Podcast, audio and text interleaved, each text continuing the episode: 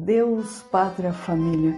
Esse lema nos últimos anos tem se tornado muito comum aos brasileiros e vem sendo muito repetido em discursos políticos, por militantes, em propagandas partidárias. Aliás, é um lema também muito comum no discurso daquele seu tio estranho. Sabe aquele seu tio que defende tanto a família brasileira, que até tem duas? Uma com a esposa oficial e a outra com a amante, que todos fingem não saber para manter as aparências? Pois é, o que poucos sabem é que Deus, Pátria e Família era o lema de um dos maiores movimentos políticos de nossa história, que chegou a ter em seus quadros em torno de 200 mil militantes, divididos entre intelectuais e milicianos. E não, você não me ouviu mal, eu disse milicianos. Eu sou Gisele Silva Rumim e no episódio do Papo Torto desse mês vamos falar um pouco sobre a ação integralista brasileira então aproveita a vinheta, corre lá, pega um cafezinho e volta aqui comigo para essa conversa.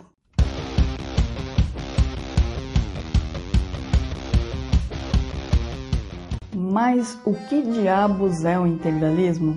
Bem, o integralismo é um dos maiores movimentos fascistas da América Latina e é totalmente made in Brasil. Fundado na década de 30 do século passado, ele nasce em um contexto histórico de muitas mudanças políticas, sociais e econômicas no Brasil e no mundo. A Primeira Guerra Mundial havia acabado anos antes, portanto, haviam muitos locais na Europa que estavam destruídos. E em 1929 houve a queda da Bolsa de Nova York, espalhando crises econômicas por toda a parte. Por outro lado, foi um período de muita expansão na questão da Revolução Industrial e também iniciava-se a era dos regimes autoritários, com o comunismo na União Soviética, o nazismo na Alemanha e o fascismo na Itália. No Brasil, a situação não estava muito diferente do resto do mundo. Nós passávamos por muitas mudanças políticas, sociais e econômicas, e tais mudanças culminaram com a Revolução de 1930, encabeçada por Getúlio Vargas e apoiada pelo movimento tenentista. Tal revolução pôs fim a um período histórico que chamamos de República Velha.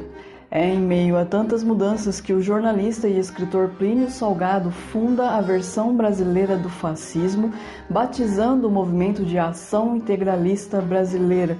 A fundação oficial aconteceu em outubro de 1932 e a inspiração foi justamente o regime fascista de Benito Mussolini, que Plínio conheceu de perto em uma de suas viagens à Itália. Mas o que de fato buscavam os integralistas?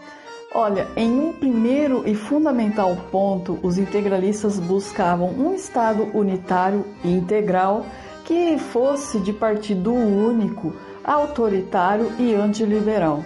Para a garantia desse Estado forte era preciso um chefe, um grande líder que enfeixaria em suas mãos poderes absolutos e que não poderia ser contestado. E como a religião era muito importante para o movimento, esse líder também seria um líder religioso. Como vocês puderam ver, os integralistas eles eram nacionalistas extremados e no cotidiano do movimento adotavam muitos símbolos e rituais. Por exemplo, tinham um modelo padronizado de conduta para todos obedecerem, usavam um uniforme que era composto por camisas verdes e por isso entraram para a história conhecidos como os camisa verdes adotavam a letra grega sigma como símbolo que significava para eles o Estado unitário que eles tanto defendiam. Outro ponto interessante era a forma de cumprimento que existia entre os membros. Os integralistas se cumprimentavam com um braço estendido, pronunciando uma palavra de origem tupi, Anauê, que significava basicamente você é meu parente. A despeito do Plínio Salgado ser a figura de maior exponência do movimento e o mais conhecido, o integralismo tinha forte apoio e adesão entre os intelectuais brasileiros. Inclusive, um dos maiores juristas do Brasil, o Miguel Reale, que também foi membro da Academia Brasileira de Letras, era um dos cabeças do movimento. E aí, vocês estão curtindo esse papo torto? Eu espero que sim e que não esqueçam de engajar. Se estiver nos escutando por podcast, Compartilhe nas redes sociais e indique a seus amigos. Se estiver nos assistindo pelo YouTube, inscreva-se no canal, deixe uma curtida, um comentário. O seu engajamento é fundamental para que nosso trabalho cresça. Um outro ponto interessante é que a aliança era muito bem organizada. Possuíam órgãos que atuavam a nível federal e tinham tanta capilaridade, mas tanta capilaridade, que conseguiam atuar até mesmo em associações de bairro. Em meio a essa requintada organização havia uma milícia chamada Forças Integralistas. E sim, é isso mesmo que você ouviu.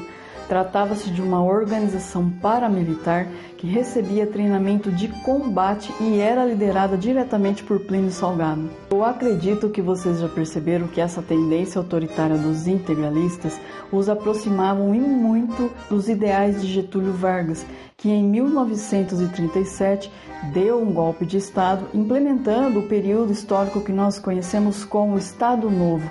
E os integralistas apoiavam Getúlio, pois viam em Getúlio esse grande líder que eles tanto almejavam. O problema é que nós estamos falando de Getúlio Vargas e se tem algo que Getúlio fazia com maestria era cuspir no prato que comeu, ou seja, Vargas era mestre em trair seus apoiadores políticos. E foi exatamente isso que aconteceu com os integralistas. Assim que implementado o Estado Novo, todos os partidos políticos foram colocados na ilegalidade, incluindo a Aliança Brasileira Integralista. É então que acontece um dos eventos mais doidos de nossa história.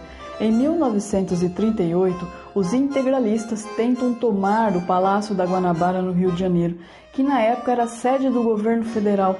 O objetivo era dar um golpe de Estado e assassinar Getúlio Vargas. Porém, esse ataque, que ficou conhecido como Intentona Integralista, foi duramente repelido. Membros foram mortos, presos e exilados, e o movimento foi desbaratado. Muito embora o movimento tenha sido desarticulado, os ideais continuaram vivos, tanto que em 2019 pessoas que se identificavam como integralistas reivindicaram a autoria do atentado à sede da produtora dos humoristas Porta dos Fundos. Pois é, por vezes eu olho a história do Brasil e tenho a impressão de que as coisas continuamente se repetem. Seria doideira? Não sei. Me diz aí o que vocês acham nos comentários. Então é isso, pessoal. Eu agradeço muito a todos que chegaram até aqui comigo nesse episódio. Um super beijo e até a próxima.